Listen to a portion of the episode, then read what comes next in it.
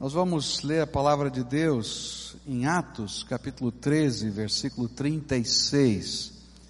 Enquanto você se prepara para isso, eu queria só dizer, eu esqueci de falar. Nós vamos ter aqui nos dias 22 a 27 de julho uma, um congresso de casais para a região sul do Brasil, tá? E vai ser uma coisa tremenda, tá? Nós vamos ter mais de 14 pregadores do Brasil inteiro. Entre eles vai estar aqui Márcio Valadão, vai estar aqui Jeremias Pereira, da oitava Igreja Presbiteriana, vai estar aqui o Paulo Mazzoni, lá da Central de Belo Horizonte, vai estar, é, é, como é que chama? Estevão Fernandes. Quem mais? Tem gente, ah, tem o Peter Tanchida de Manila, das Filipinas. E vai acontecer aqui na nossa igreja, tá? O custo desse congresso é 80 reais por pessoa, tá?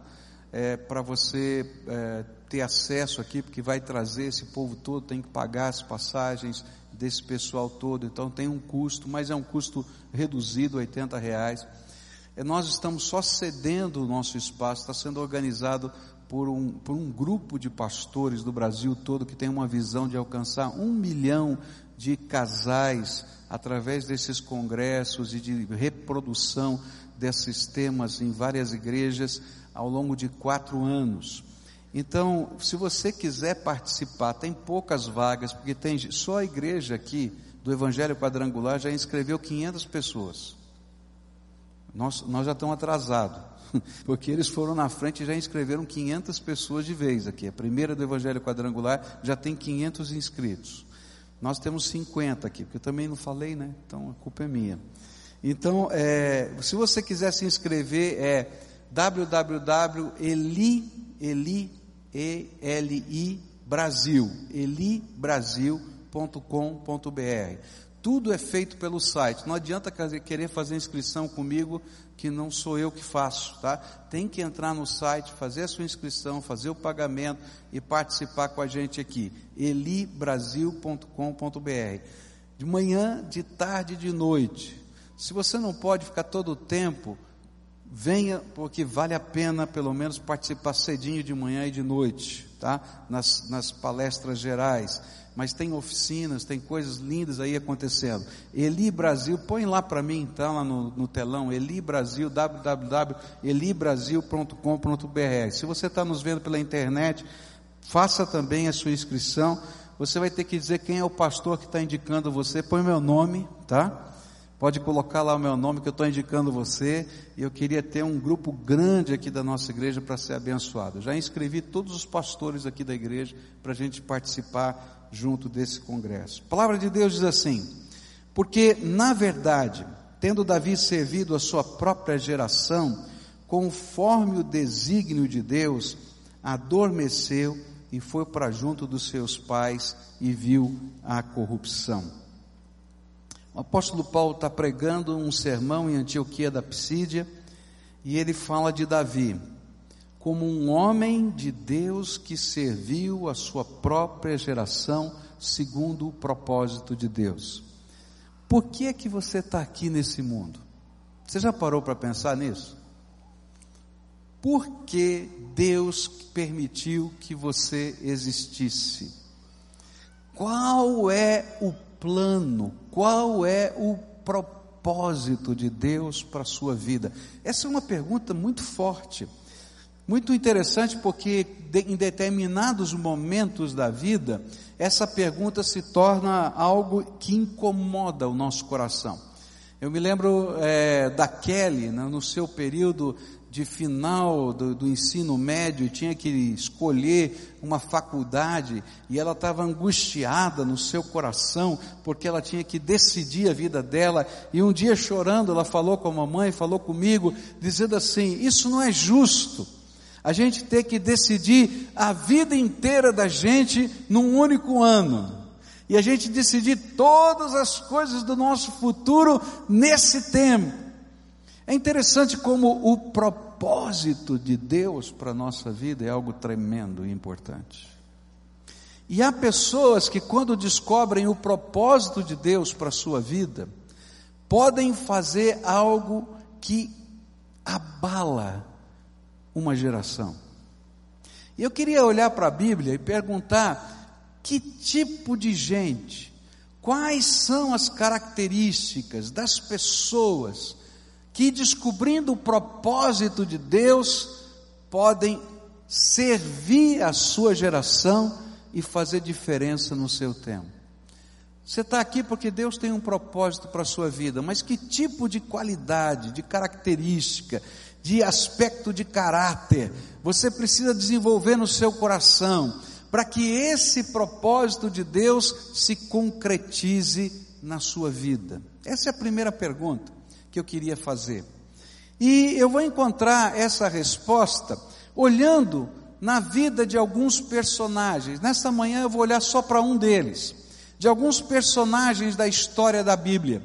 E nessa vida desses personagens eu vou descobrir algumas características essenciais para que a gente cumpra o propósito de Deus na minha geração, na sua geração, durante a sua vida.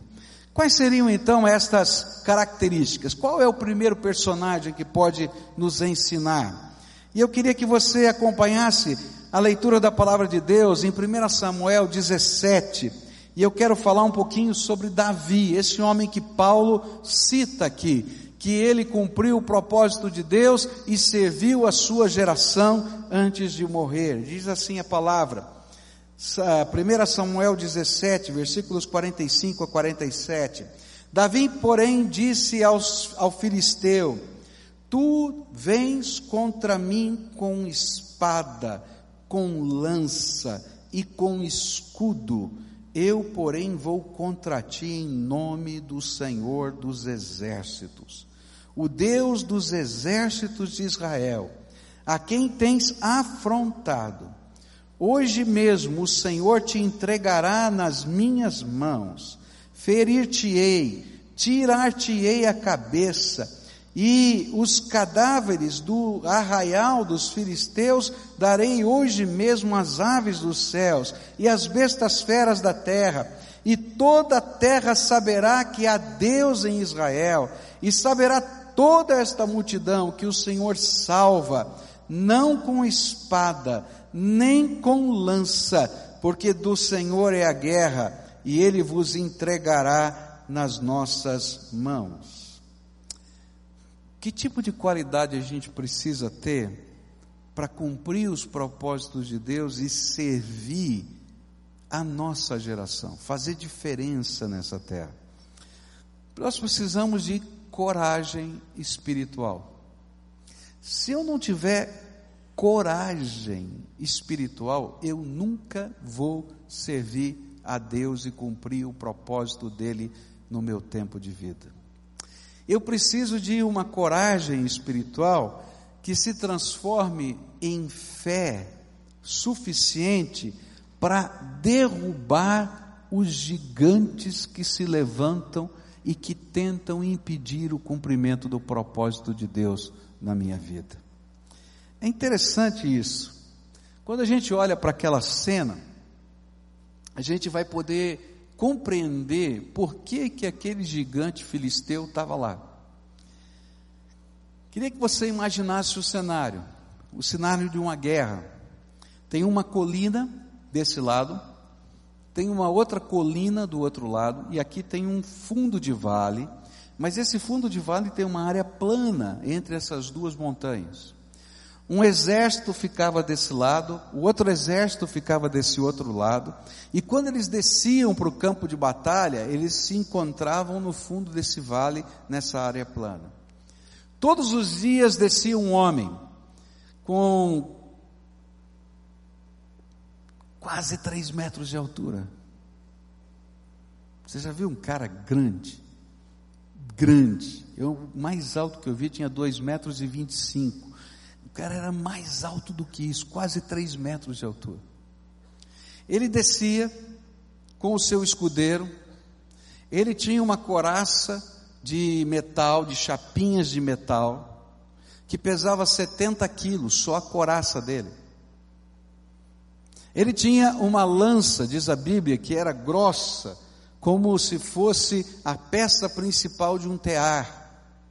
A ponta da lança pesava 15 quilos. Ele tinha uma espada imensa, ele tinha um escudo imenso, um vozeirão tremendo, e ele chegava no fundo do vale todos os dias e dizia assim: Tem homem em Israel. Para que, que a gente precisa de guerra? Manda aí um valente de Israel para enfrentar o valente dos filisteus. E quem ganhar, ganhou a guerra.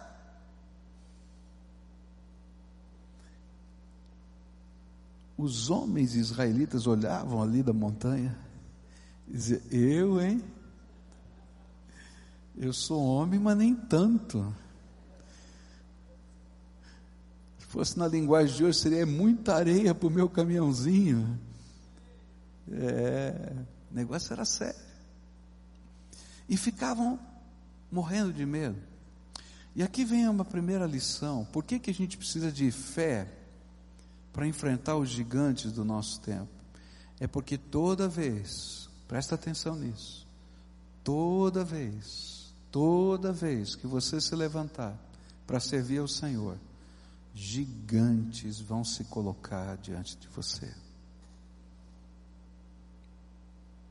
Gigantes que vão se colocar no seu caminho, para que você não creia nas promessas de Deus, para que você não creia na intervenção do Todo-Poderoso na sua vida, para que você seja testado se você confia ou não confia na graça de Deus.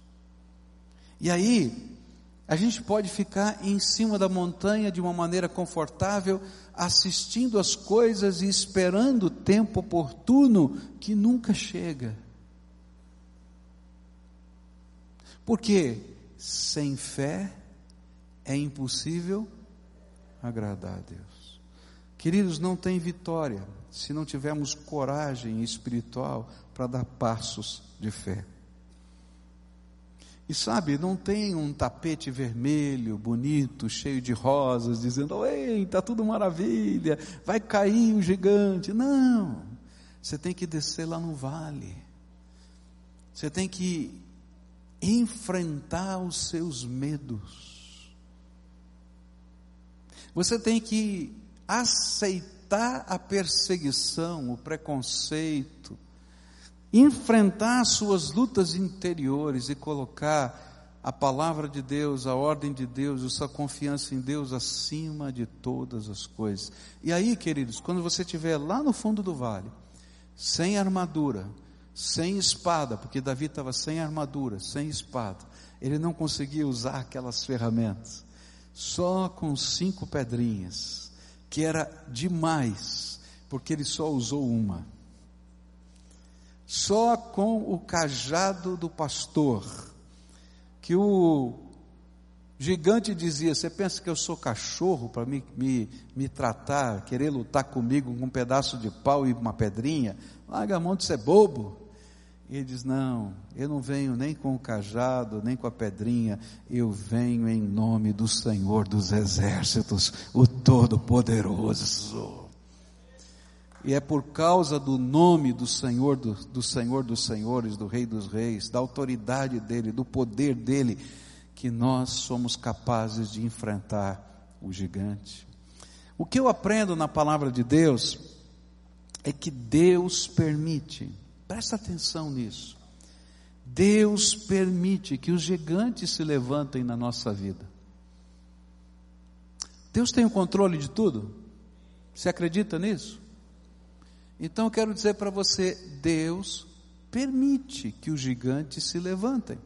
Olha só um trecho que me intrigou muito tempo na palavra de Deus, que se encontra no livro de Juízes, no capítulo 3. A Bíblia diz assim, versículo 1 e 2. Olha que coisa tremenda. São estas as nações que o Senhor deixou para pôr à prova todos os israelitas que não tinham visto nenhuma das guerras em Canaã. Fez isso apenas para treinar na guerra os descendentes dos israelitas, pois não tinham tido experiência interior anterior de combate. Deus permite, olha que coisa tremenda. Deus permite que gigantes se levantem, para que cada filho deles saiba lutar as batalhas de Deus na sua vida. E conforme a gente vai vencendo os gigantes, os gigantes aumentam de tamanho, queridos. Porque a gente vai se tornando mais versado na confiança e na graça de Deus, e quando se levanta esse super gigante de quase 3 metros de altura, a gente diz assim: Deus já me livrou de um leão e de um urso, não vai me livrar desse hominho aí? Tá, tá fácil.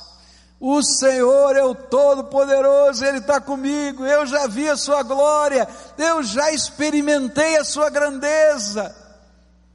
E então a gente vai não confiando na pedrinha, e não confiando no cajado, a gente vai em nome do Senhor dos Exércitos.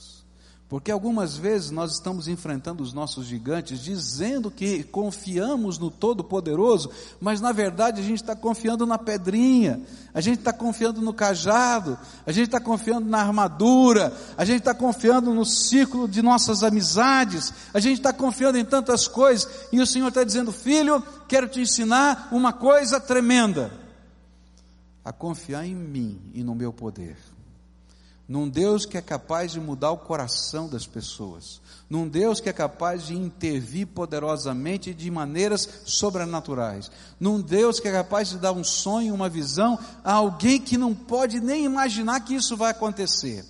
Um Deus que é todo poderoso.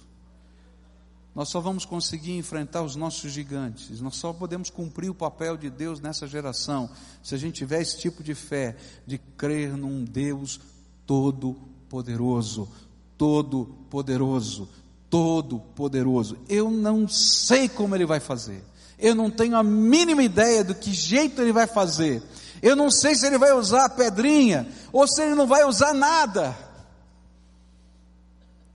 mas eu sei em quem tenho crido, estou certo que Ele é poderoso para guardar o meu tesouro até o dia final. E eu vou me levantar em nome do Senhor Jesus. Deus quer levantar uma geração de pessoas assim, homens e mulheres cheios do Espírito Santo, que vão olhar para as batalhas dessa vida, batalhas que estão acontecendo dentro da sua casa, querido, batalhas que estão acontecendo no seu relacionamento conjugal, batalhas que estão acontecendo no, com os seus filhos, batalhas que estão acontecendo com os seus negócios, batalhas que estão acontecendo na conjuntura social e política da nossa nação, batalhas que são verdadeiros gigantes, que a gente olha e diz é possível, e lá dentro do nosso coração a gente tem a sensação de dizer é impossível. Mas quando a gente conhece o tamanho do nosso Deus, o tamanho dos gigantes passa a ser insignificante. E a gente passa a confiar na grandeza de Deus. Os homens que escreveram a história na Bíblia são aqueles que não olharam para o tamanho dos gigantes, mas que olhavam sempre para o tamanho do seu Deus. Alguns anos atrás, na década de 70, eu participava de um grupo de intercessão mundial e a gente recebia as informações do que Deus estava fazendo e os motivos de oração e, e orávamos e havia vários grupos visitando lugares só para orar.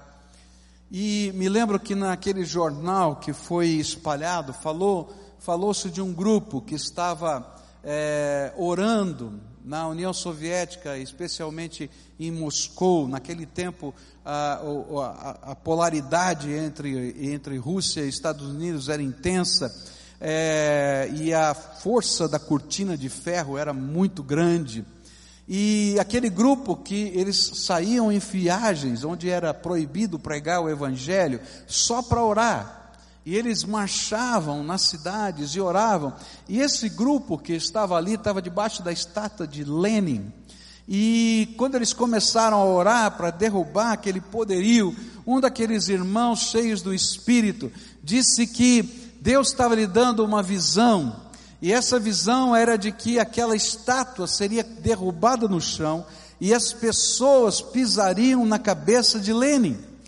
E eu confesso para você, na década de 70, quando correu essa notícia nos jornais de oração, eu tenho que confessar. Eu olhei assim e falei: Isso aqui é demais também, né? Poxa vida, está certo, eu estou orando por esse negócio, mas esse negócio vai cair, pisar, esse negócio não vai dar certo. Mas eu queria que você visse uma foto. Não sei se eles vão conseguir colocar essa foto. Coloca essa foto aqui para gente. Dá uma olhada. O que aconteceu alguns anos depois, naquela mesma praça?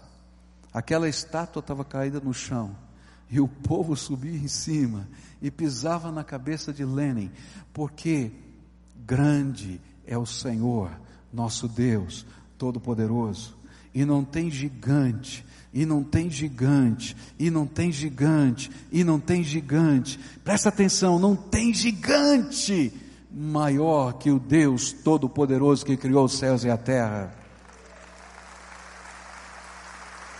Eu não sei o que você está enfrentando. Eu não sei o que você está enfrentando. Quem sabe uma batalha em casa, onde a sua fé vai ser provada, onde os votos que você fez no seu casamento vão estar sendo provados. Uma batalha, quem sabe, no relacionamento entre pais e filhos, onde o teu amor, o teu pacto, o teu compromisso, a tua intercessão, e você vai olhar ao redor e vai dizer: será que tem jeito para isso? Eu creio num Deus todo-poderoso. Pode ser uma enfermidade, querido, eu não sei o que é, eu estou vivendo o meu gigante eu vou dobrar o meu joelho vou crer nas promessas do meu Senhor. Não quero redar pé um minuto, nem um segundo na direção do propósito de Deus. Eu não estou pregando para você, eu estou pregando para mim. Está entendendo? Tem batalhas políticas, econômicas, onde a gente vai continuar dizendo para essa nação que pecado é pecado, mesmo que eles queiram colocar a gente na cadeia, porque pecado é pecado e pecado é mal para todo mundo, não para alguém, mas para todo mundo, porque a sociedade e o mal de uma sociedade é a soma dos males dos seus pecados. E eu creio num Deus todo-poderoso.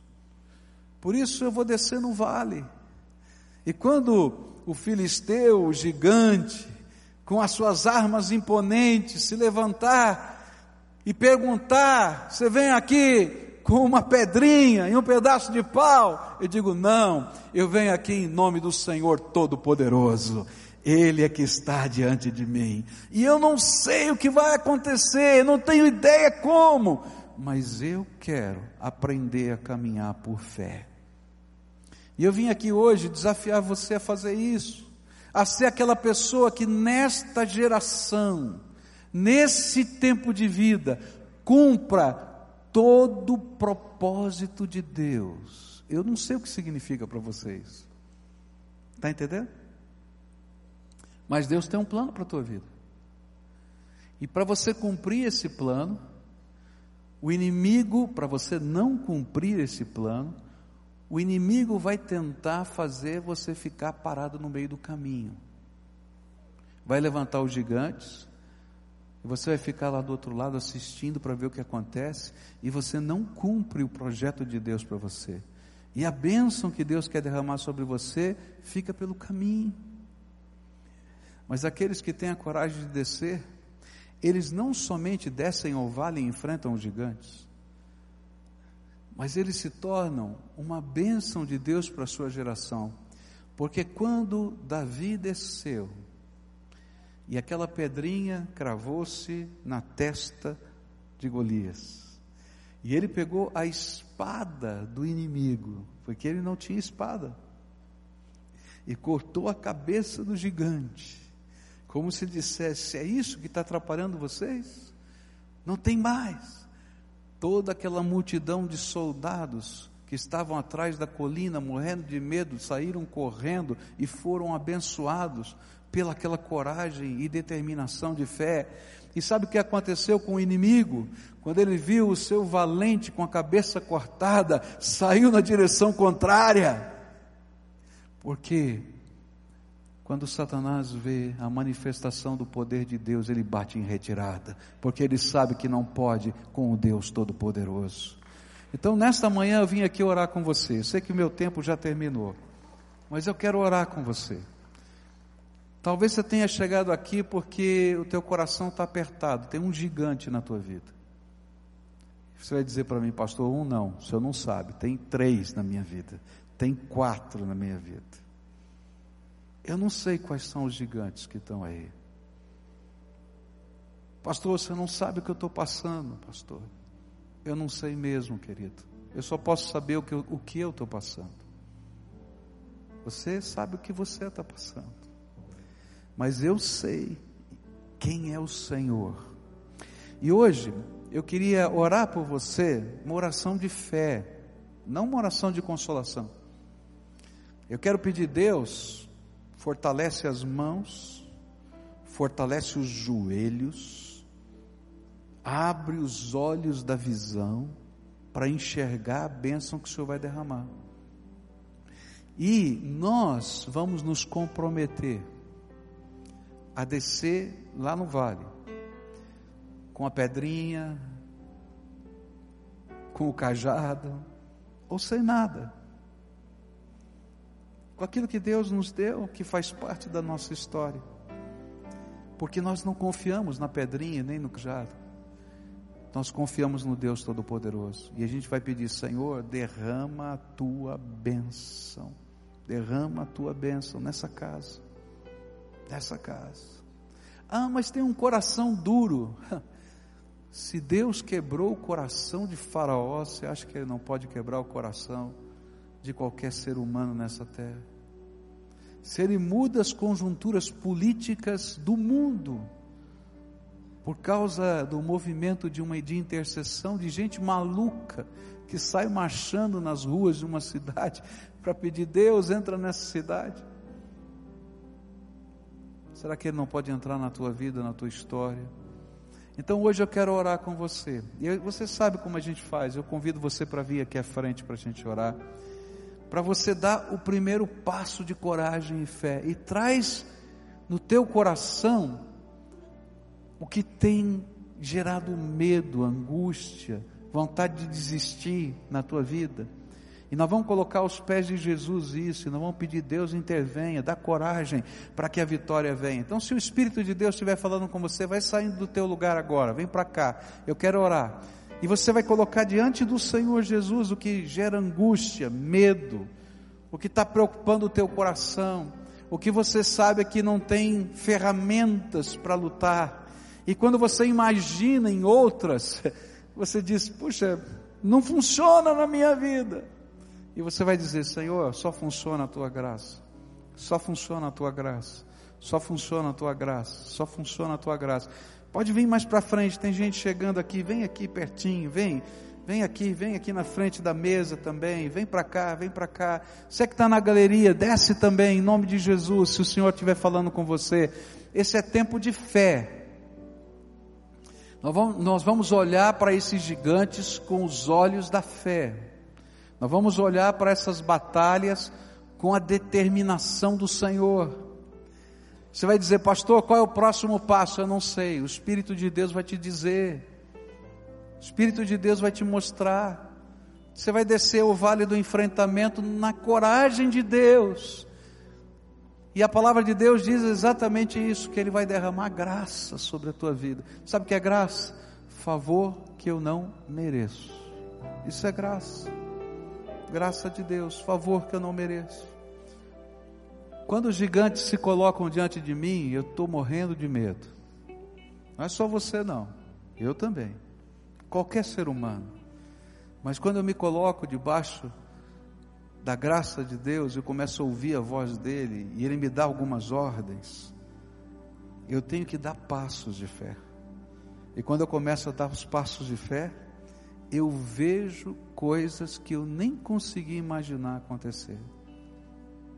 Não sei como funciona. é o mover do Espírito.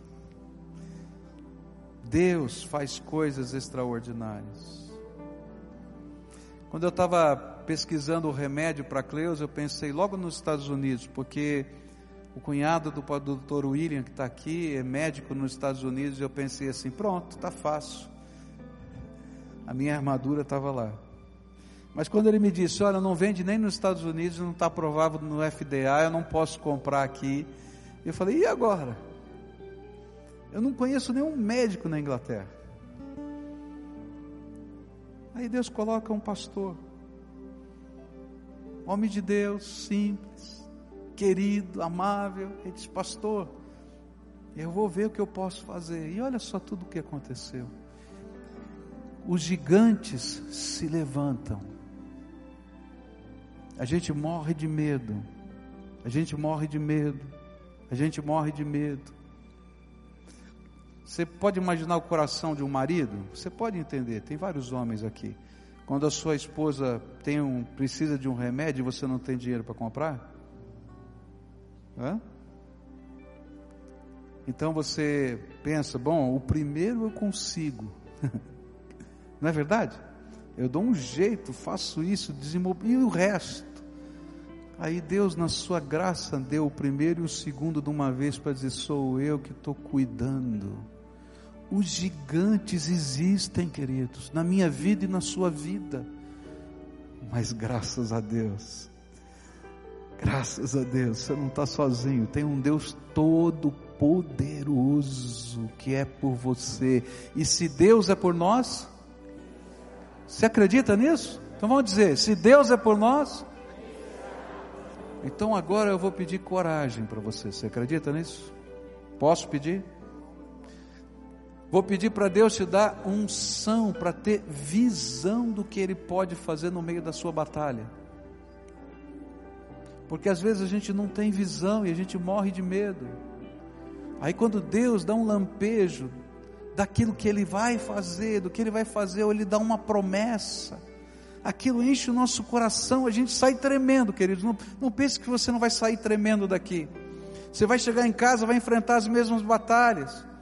Mas você vai dizer: Eu creio que Deus, que Deus, o meu Senhor, vai entrar nessa batalha por mim. Amém? Vamos orar juntos? Então agora você vai apresentar o seu gigante, a sua primeira oração. Senhor, eu estou com medo. Senhor, eu estou enfrentando essa batalha. Senhor, isso está fugindo do controle da minha mão. Isso, Senhor, é um grande desafio na minha vida e eu não sei como lidar. Lembra que eu sou só pó, eu sou carne e osso, eu não sei lidar com isso. Se estiver demorando a tua batalha, pode dizer: Senhor, eu não aguento mais. Me ajuda, me ajuda. Agora eu quero orar por você. Senhor, aqui está um povo que é teu. Glória ao teu nome, porque eles são amados do Senhor. Pai, eles não são um número no computador do céu. Eles são filhos amados do Todo-Poderoso.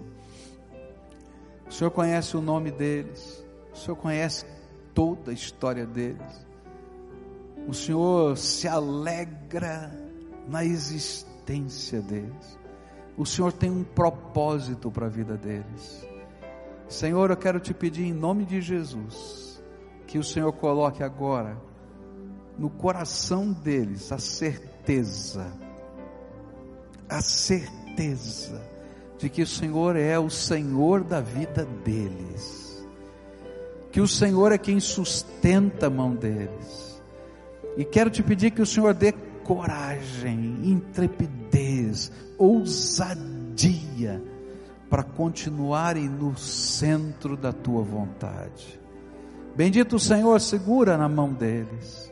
Bendito o Senhor, abraça-os com o teu poder. Bendito o Senhor, derrama da unção do teu espírito. Ó Pai, dá a tua visão, dá a tua sabedoria para que eles entrem nessa batalha não confiando nas ferramentas que têm, mas que eles saibam que estão no meio dessa batalha em nome do Senhor dos Exércitos. Que o maior preparo seja o preparo da oração. Que eles dobrem os seus joelhos e digam: Senhor, estou aqui, me dá a tua unção, me dá a tua sabedoria, me dá o teu amor, me dá, Senhor, a capacidade de perdão. Ó oh, Pai, escuta o nosso clamor e derrama a tua graça. É aquilo que eu oro em nome de Jesus, em nome de Jesus. Abençoa e que nós possamos ouvir, Senhor, dos gigantes derrubados, das cabeças decepadas, de toda a estratégia do maligno sendo quebrada, porque esse povo aprendeu a lutar as guerras do Senhor nesta terra. É em nome de Jesus que eu oro. Amém e amém. Dá a mão para quem está perto de você. Nós vamos terminar o culto assim. Quem está perto de você, junta com o povo que está no corredor. Você que está na galeria, dá a mão. Vamos terminar cantando essa canção, rompendo em fé.